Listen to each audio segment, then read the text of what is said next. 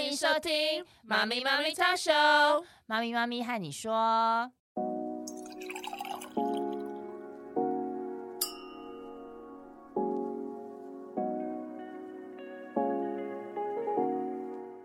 Hello，凯西嗨，Arlene，呀，我们今天要来聊一个问题，是我在网络上啊看到一篇文章，嗯，然后其实会让我有一点就是觉得，哇，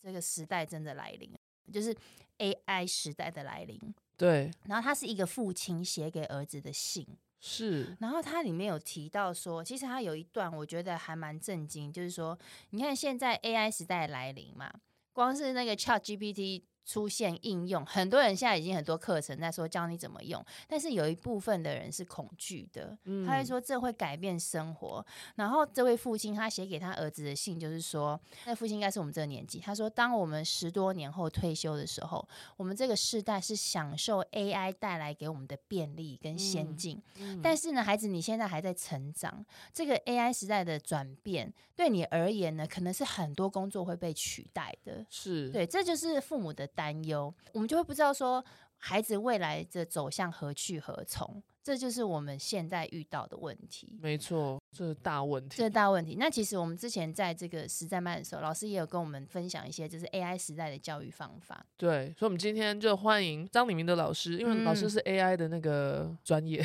专业专业有对在研究这一块，对老师一直在跟我们说，以后的世代就是我们以嗯前培养的是完全不对一样的东西，对对，所以就请老师今天来跟我们分享一下。好，我们欢迎我们明德老师。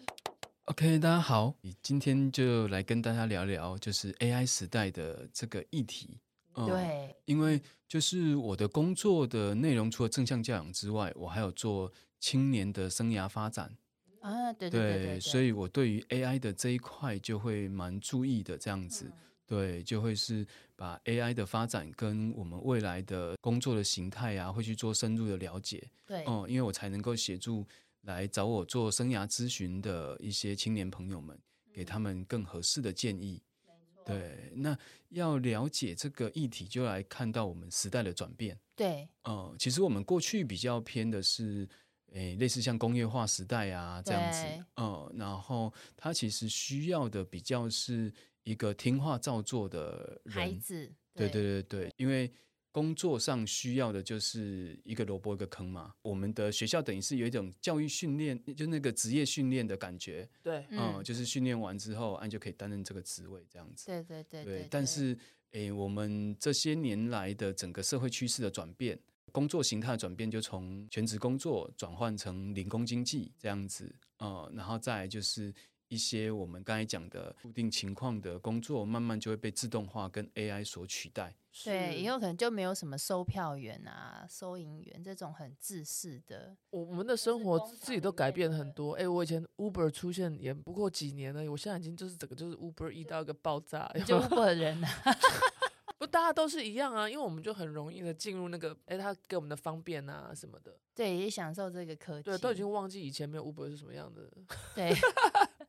我想到我老公， 他会觉得他自己走路去买比较快，那我们就会说为什么不叫 Uber？，现在外面三十八度 对，大夏天，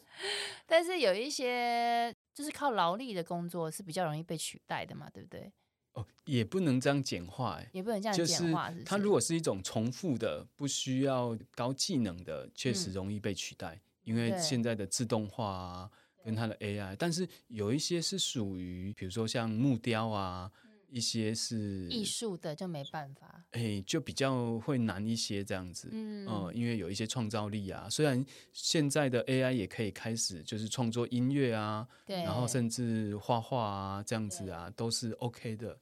对，啊但是这个就要聊到一个议题了啊。我可以分享 AI，你知道现在 AI 可以帮你做室内设计，对啊，但什么都是可以啊。但是呢，我有研究，嗯你知道因为我现在要研究嘛，室内嗯设计，它没有温度，哦，它弄出来就是自式化的。但是他现在只是刚起步啊，你想想看，十年后他会有温度了，哦，对，他学多快，哦，好像也是蛮可怕的，所以我对们的小孩一定要比他们更厉害。 就是要怎么样在 AI 这个时代呢？可能可以立足，老师觉得 嘞， OK OK，好啊，所以这个就是有一个很重要的概念啊，就是像刚才讲的，就是已经不能是一种填鸭式的，只是知识上的学习的听话照做而已。嗯，对，那但是我们对于 AI 也不用太恐慌，对，嗯，为什么呢？因为诶，我有听到一句话，我觉得蛮认同的，嗯，就是 AI 不会淘汰人，对，但是 AI 会淘汰不会运用 AI 的人，就等 于是你会运用 AI 会淘汰深了呼吸一口气不会运用 AI 的人，这样子。所以很重要的是要学习从小，就像我的孩子，我已经有带他用 ChatGPT 做过几次的作业，嗯啊，对其实我现在做那个作业也是用那个做，是 是，就是从小就让孩子知道说，哎，有一个很好的工具。像我刚才讲的，我有在做青年生涯的发展嘛，对对，所以对等于是从去年十一月开始，ChatGPT 出来的时候，我就开始跟这些青年朋友们说，然后就请他们去试用啊，有好几个人试用的效果都非常好。对，嗯嗯，本来是有一些是他原本需要做一天的工作，对，嗯，他比如说他要设计一整个教学方案啊、活动设计这类的，他过去可能至少要花一整天的过程，但他现在基本上两个小时就可以完成了。对，嗯，就他开始问 ChatGPT 一些问题，然后他就开始很快的跑一些资料，很嗯快速这样，对对对对对，然后再就这些资料来做整理。他以前不是以前他是要从零开始去做发想啊，然后又还常常卡关啊，又停在那里啊，这样子。对，所以等于是 ChatGPT 就变成是一个非常好用的一个工具，嗯这样子，所以它就会变成是我们怎么样能够去善用它。所以我我常讲的，其实，诶、a i 比较不是去淘汰人啊，我我从嗯另外一个角度比较从正向的角度来看，是比较是 AI 是解放。对，那其实老师讲到这个，我就会想到传统旧思想的父母，比如说我老公， 就会觉得说，这个时代就是整个大转换，我的儿子将会没有工作。他其实有这个忧虑，然后那时候是我就是说，为什么呢？但我也讲不出为什么。我说应该不会啊，他们嗯会自有一套生存方式，只是看我们怎么教育他。哎、嗯是是，所以就是这个整个思考就要大转换啊。对，嗯，过去比较是就是哎、我们就是毕业啊，然后在公司工作啊这样子，然后公司给我们一些的任务，我们去完成啊。但是未来它是会越来越，刚才讲往零工经济走，就是你以个人为中心的发展，你有能力其实是可以接案的嗯，这样子，然后你有一些的你的特殊专长，然后它是用专案的形式去做处理。所以等于是就比较不是过去的，就是你只要会某个东西，然后听话照做就可以的了，因为你需要有很多你自己的思考、你自己的见解。嗯，就像像刚才讲的，你虽然可以运用 Chat GPT 啊、然后可能你问他一个问题，他出来的内容可能达到了七十分，达到了八十分这样子，但是每个人都可以啊呀、对，那你跟别人差别在哪里？就那三十分不一样。对对对不对，对三十分不一样，或者是你甚至可以把它变成一百二十分、一百五十分。嗯是对，那就变成是这个人还是蛮重要的，但这个嗯人就比较不是学死的知识了，当呃，因为死的知识你绝对不可能赢过 ChatGPT，它对搜寻出来资几料库啊几秒钟就可以搜寻一堆的东西出来给你。对对对，所以已经比较不是像我们这样，就是诶死记硬背啊，然后会标准答案啊，已经不再是这样子的了。因为这些东西你都没有办法比 AI 厉害，AI 绝对比你厉害几百倍、几千倍。嗯对，但那这样子我们该怎孩子么怎么办办？ 对，那我们该怎么办？我们思考要怎么转变？除了说我们要学会怎么用 AI 这样子，嗯，所以很重要的就是你要知道说未来就是人才需要的几个方向。哦，嗯关键能力，对对不对？对对对对对。那有哪些关键能力呢？那基本上可以统整大概有六个关键能力这样子。嗯，嗯，当然有很多专家都有指出啦。那有对些人说四个，有些人说六个，有些人说七个、八个、五个的都有对，这样子。那我个人认为会有几个是蛮重要的，嗯，就是你怎么样就是能够寻找资源、解决问题的能力。嗯，嗯呃，就比较不是会填鸭式的了，对、呃，而是你能够是善思考的，然后你能够去真的去分析问题、解决问题的这个能力。嗯，对对，但是这个怎么样？不是培考养试可以呢，对对对对对， 就是对你要在生活当中去做培养。我记得老师有讲一个图书馆，这就是资源，哎，对对，类似这样类子。似这样对子。，我可以举我自己的一个例子，好好，嗯、请因为说我把我很多教养的概念、这样的方法都用在我自己的孩子身上。嗯对，比如说我举就是我孩子想要学习魔术方块为例，嗯，对我们叫魔魔术方块嘛，然后因为我只会变一面，嗯对，然后他就叫我变，然后我每次都只变一面这样子，是然后他也会了，我教他，他很快就会了，然后他就想说，哎，那我想要变多面一点啊，可以对变六面啊这样子，然后说，哎，但这个我也不会耶，对对对，那怎么办？然后就说，哎，那我们上网，哦，现在资讯真的很丰富，我们就上 YouTube。对，去搜寻说，哎，怎么变魔术方块？然后我们就看了几个影片，哎，觉得其中有一个比较看得懂的，我就带着他，然后我们就是停格，就是哎，他转一下，我们就真的照转，对，一个步骤一个步骤的跟着学，嗯、那这个就叫做寻找资源、问题解决的能力，哦，对对对，嗯，这样子。然后，但是我们后来在最后一个步骤卡关，就是我们可以变出五面了，但是在第六面的上面的那个东西，我们看了很多遍都还看不懂。对，怎么就是办后面太复杂，就是它最后一两个公式太复杂了啊、呃那这时候一样，我们就开始寻找，我们就开始问我们的亲朋好友，嗯哎，有没有人那个？会这样，对对对对对，因为网络资源之外，你还要再找到像我们之前一两集有讲到的顾问的重要性。对对对，嗯你要对找到一个厉害的人来指点你，那个比较快，不然你就一直卡在那里，一直对卡在对那对里。对对，所以我们就哎，刚好我们的亲友里面有一个人，哎，他是会六面的，对，知道道最后怎么变，那我们就约他，请他喝咖啡，请他吃饭这样子。对然，后我们就孩子就是在他这样子，他教了一两个小时之后，然后练习，哎，他就会六面了。啊，对就是一个自学、自我寻找资源、自我解决能力的一个很好的例子。哎，对，对对对，自学是为未来非常非常重要的能力。哦、因为未来大概就是有一些的报道啦，我们未来的知识的累积啊、转换啊，嗯大概就是以三年来计。对就是三年的知识就会加倍，然后再来就是会跟以前的旧的知识会不太有用了，对这对样子。对，对，三年到五年，所以等于是孩子不是毕业之后就不用再学习了，不是未来是终身学习。嗯哼，嗯、你要有学习动机、是学习方法，你就不断的更新成长，啊，你就不怕孩嗯子被淘汰，因为他遇到一个任务，他就会去研究，对就会去了解，就会去寻找资源，呃，然后有正确的学习方式，他就可以解决这个问题，完成这个任务。哦，终身学习的概念，我们现在也是都在学习啊，我们也是终身我学们习我们啊现在也是在学教养。对对对，啊因为有学习，我觉得就不会觉得慌，你不会觉得好像不会，然后知识不足，因为你一直在进对步，你对可能对就会对自己也会有自信。对，所以其实我们思考的转变是我们是要培养孩子解决能力的问题啦。那第二个那个呢？要素老师不是有说，第二个就是寻找资源嘛，解决问题就是培养他自学的能力，就是嗯学习如何学习，遇到一个情况之后怎么把它学会这样子。嗯但是在过程当中啊，很重要是会有人际的互动，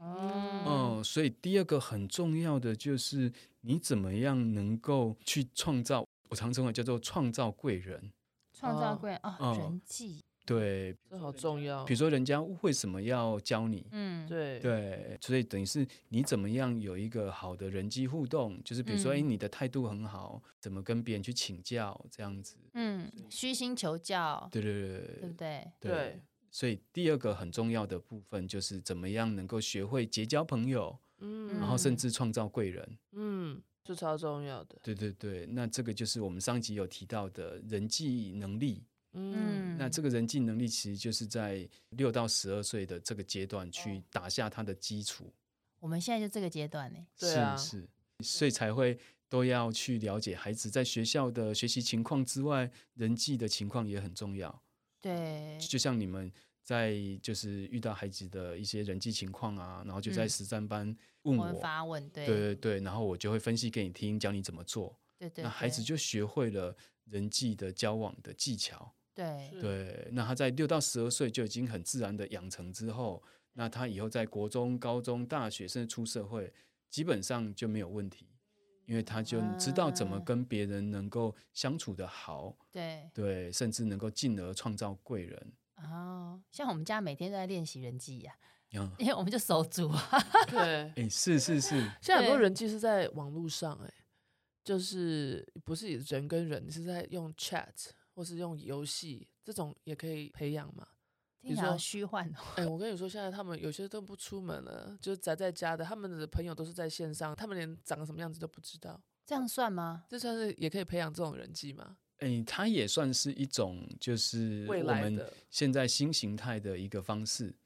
对，它其实是可以线上跟线下结合啦。哦，对，你也可以线上交朋友，是这样子，比如说他们会组队啊，然后去打怪啊之类的啊，这样子嗯。但是你怎么样让别人愿意跟你同一组，这也就是很重要的能力了。嗯哦，然后别人愿意把你拉进他们的战队，对，对对，这也不容对易。像我我的孩子就是啊，就是怎么样邀请别人加入你的战队，别人愿意进来，所以他嗯其实都是一个人际互动。哎，玩游戏也可以学习到一些人际的互动。嗯，对，但是你也要了解孩子在玩什么，啊，有时候跟他聊一聊，对，然后我就会跟他分享，对，就是这个就要讲到第三点了，嗯，嗯，就是人际能力之外，你第三点就是你要能够懂得去展现自己，展现自己，嗯，比如说，啊哎，你怎么对去邀请别人，怎么去跟别人互动啊，然后能够去说明你自己的优点是什么，还是什么之类的啊，能够去说服别人加入你的战队，或是你怎么去说服别人让他加入他的战队，就是更强的战队，嗯你怎么样可以融入对方这样子？对对对，所以你就能够去展现自己。那可能在对玩游戏的过程当中啊，你就展现出合作。呃，比如说，哎，你知道这个怎么去协助队友啊，这样子，因为对你会看到有些人是不知道怎么协助队友的，不知道就有点自私的玩法，对对有一些直人往会是前团冲队观念，对对对对对，所以未来很重要的就是你刚才讲的，就是一个团队观念，就是一个局的概念，然后一个团队嗯对合作的概念。所以等于是，诶，线下线上都是 OK 的，对，对因为很多时候线上玩一玩之后，真的大家很 OK，也会约团类聚，似这样子，对对对。但这个又是有另外一个议题的啦，就是要教孩子怎么样做网络安全议题。这个可以做两集 对，最近网我络我安儿全子就一直试探我啊、三 C。对对对他一直试探我，我知道我们最近也进入这个议题了，我们不想要，我们不想要开启这个议题，对，但这一集我们先缓缓。缓缓，不要偏题。对，老师讲到那个合作，展现自己，然后合作，我觉得我好像我分享个例子，我有教他们，因为我们的还蛮小嘛，六岁七岁，他有到展现自己，因为我们就是去参加一个夏令营，那是一个全然不同的环境。然后我不晓得他们会不会紧张，但是我知道我那个小儿子他是比较会容易紧张型的人，所以我在开车到那个学校的路上，我就跟他说：“哎、等一下，可能你们会要自我介绍。”虽然是用你们擅长的英文，但是呢，我觉得我们要不要一起做这个练习？当然，他就说哈，自我介绍。那你哥哥早读一年书嘛，所以他就会大概知道。然后哥哥就自告奋勇说：“我先来示范。”好，然后示范之后你就学着做。然后我就会讲说自我介绍的三个要点，当然你的姓名啊，然后他们那么小就是喜好这样子，你就会吸引到可能跟你差不多兴趣的朋友。我们哥哥讲的非常好，然后他就说他喜欢运动，他很会打球这样。我说哦，这个就很不错。然后弟弟他也是讲，但他就讲说他的专长是我很会打 game，我 会打游戏，尤其是什么？我说对你这样讲的非常好，就讲出各自的特长。所以我就说，哎，这个好像也是人际的第一步，先让他们展现自己，然后去吸引同频的人，对不对？是对是，这这个有一个很重要的，我再延伸出一个概念，叫做“你好，我也好”。嗯嗯、就是我们展现自己之外，我们也要能够欣赏别人。嗯，对，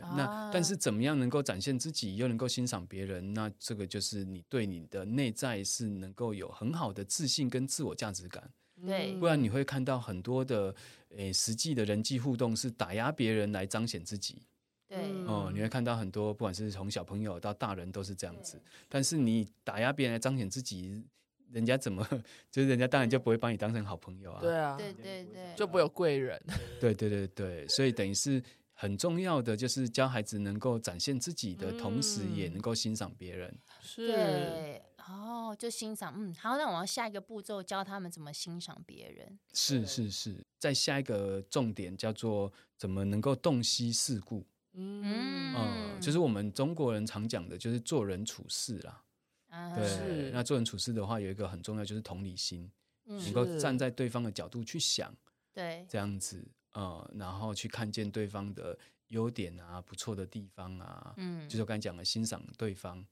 对，别人才愿意很乐意的跟你互动，对对，然后对想要跟你同一队，然后想要跟你一起合作去做事情。人际敏感度有有我提高超多的，我同理先生